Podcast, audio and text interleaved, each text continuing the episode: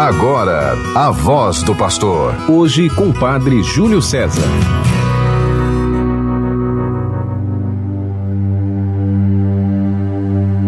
Ressuscitou o bom pastor que deu a vida por suas ovelhas e quis morrer pelo rebanho. Aleluia. Querido irmão, querida irmã, você que está sintonizado conosco pela 91.9 FM, a rádio de nossa arquidiocese, a Sintonia do Bem. E você que se encontra conosco pelas outras rádios no território arquidiocesano que retransmitem o programa A Voz do Pastor.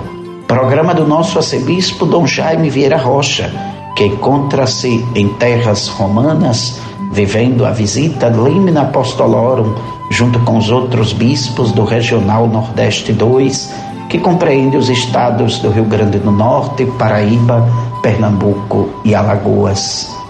Os bispos são chamados a determinado tempo fazerem também a sua visita aos túmulos de São Pedro e de São Paulo e estarem com o sucessor de Pedro para apresentar o relatório da vida pastoral de suas igrejas particulares.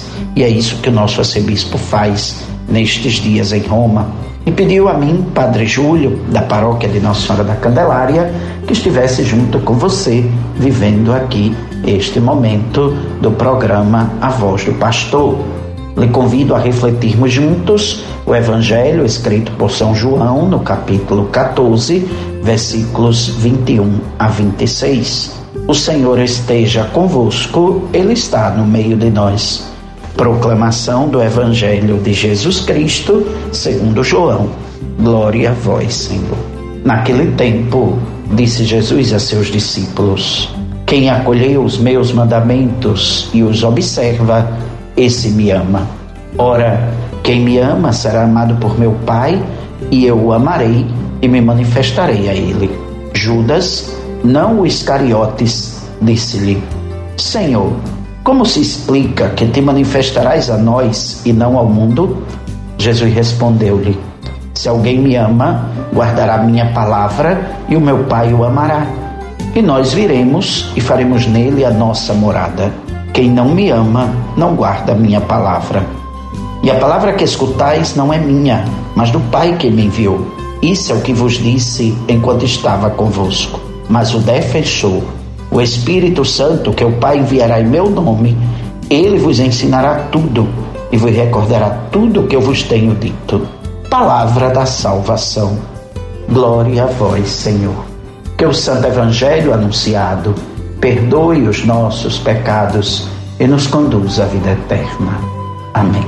Querido irmão, querida irmã, nesta segunda-feira, dia 16 de maio, vivendo a quinta semana do tempo da Páscoa, somos chamados mais uma vez pelo Cristo a colocarmos em tudo que fazemos nesta vida, em primeiro lugar, o amor. Temos que buscar viver o amor, fazer a experiência do amor, para que possamos verdadeiramente viver com liberdade e em paz. Jesus nos diz no Evangelho: se alguém me ama, guardará a minha palavra e meu Pai o amará. E nós viremos e faremos nele nossa morada. Que coisa maravilhosa! Deus quer, Deus deseja, Deus espera morar em nós. Será que existe algo mais belo do que isso? Que nós possamos a cada dia unir os nossos corações nesse desejo o desejo de amar o que o Senhor ordena, esperar o que o Senhor promete. Vivemos num mundo que tem muitas dificuldades, muitas limitações, muitas instabilidades, mas devemos colocar o nosso coração onde se encontram as verdadeiras alegrias lá, no Senhor, no amor de Deus por nós, nesse Cristo que é a palavra viva do Pai que gera para nós vida e liberdade. O Senhor nos diz: quem me ama guardará a minha palavra. E Ele nos promete enviar o Espírito Santo. Já estamos na quinta semana da Páscoa. Dentro de alguns domingos celebraremos a festa de Pentecostes. Mas o Senhor já nos promete o Espírito Santo para nos recordar tudo que Ele nos ensinou. Jesus está anunciando aos discípulos que vai morrer no evangelho de hoje. Mas ele promete que, mesmo morrendo, não irá abandonar os discípulos. Ficará junto deles, vai se manifestar a eles. São Judas Tadeu imagina que seja uma manifestação gloriosa, uma manifestação visível do Messias, porque os judeus esperavam assim que o Messias viesse. Mas Jesus começa a explicar de uma maneira muito didática que não se trata disso, mas sim de uma manifestação interior, de uma manifestação espiritual que vai acontecer através da ação da Trindade no coração dos discípulos, dos fiéis, do, do coração daqueles que seguem o Senhor. E a palavra de Jesus é muito clara: se alguém me ama, guardará minha palavra, e meu Pai o amará, e nós viremos e faremos nele nossa morada. Devemos cantar os louvores e as glórias do Senhor Claro, todos os dias temos nossas súplicas, aguardamos seu auxílio, mas não devemos esquecer de glorificar a esse Deus que nos ama eternamente, que nos anima como igreja, que nos firma na fidelidade e na gratuidade do seu amor. Somos cristãos, temos que nos animar no compromisso com a dignidade da vida e com a verdade. Temos que praticar o compromisso fraterno temos que fazer com que a nossa comunidade seja sinal do reino de Deus.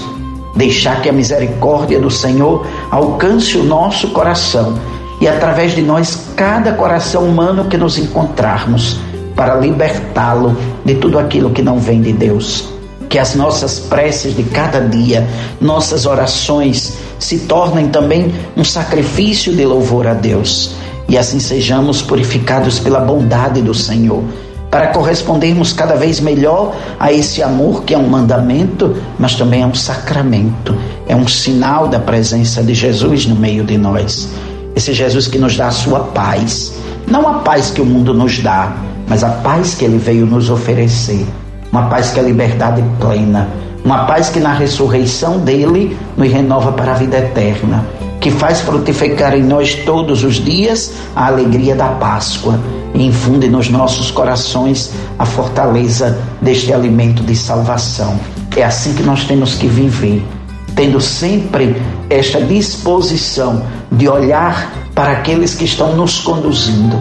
Papa Francisco, o nosso bispo, Dom Jaime, e pedir ao Senhor que vivamos esta comunhão com a igreja tão reforçada nestes dias pela presença dos nossos pastores junto ao sucessor de Pedro em Roma, nesta visita pela qual estamos rezando para que traga frutos de graça e de bênção para a nossa arquidiocese, para todas as dioceses do nosso regional e através delas para todo o Brasil recordando aquilo que nos pediu o nosso bispo, que pudéssemos ir fazendo uma reflexão sobre o encontro do Papa com o Instituto de, Teologia, de Liturgia Santo Anselmo. Quero hoje recordar o que disse o Papa. Abre aspas. Deste impulso conciliar, destacaram-se três dimensões para renovar a vida litúrgica. A primeira é a participação ativa e fecunda na liturgia a segunda é a comunhão eclesial animada pela celebração da Eucaristia e dos sacramentos da Igreja. A terceira é o impulso à missão evangelizadora a partir da vida litúrgica que envolve todos os batizados. Fecha aspas com o Papa Francisco, nós devemos dizer que a igreja deve estar sempre ao serviço desta tríplice necessidade. Ajudemos nossa igreja comunitária e paroquial a viver o que nos pede o Papa. Pela intercessão de Nossa Senhora, tenhamos todos uma feliz segunda-feira. Em nome do Pai e do Filho e do Espírito Santo. Amém. Você ouviu a voz do pastor. Hoje com o Padre Júlio César.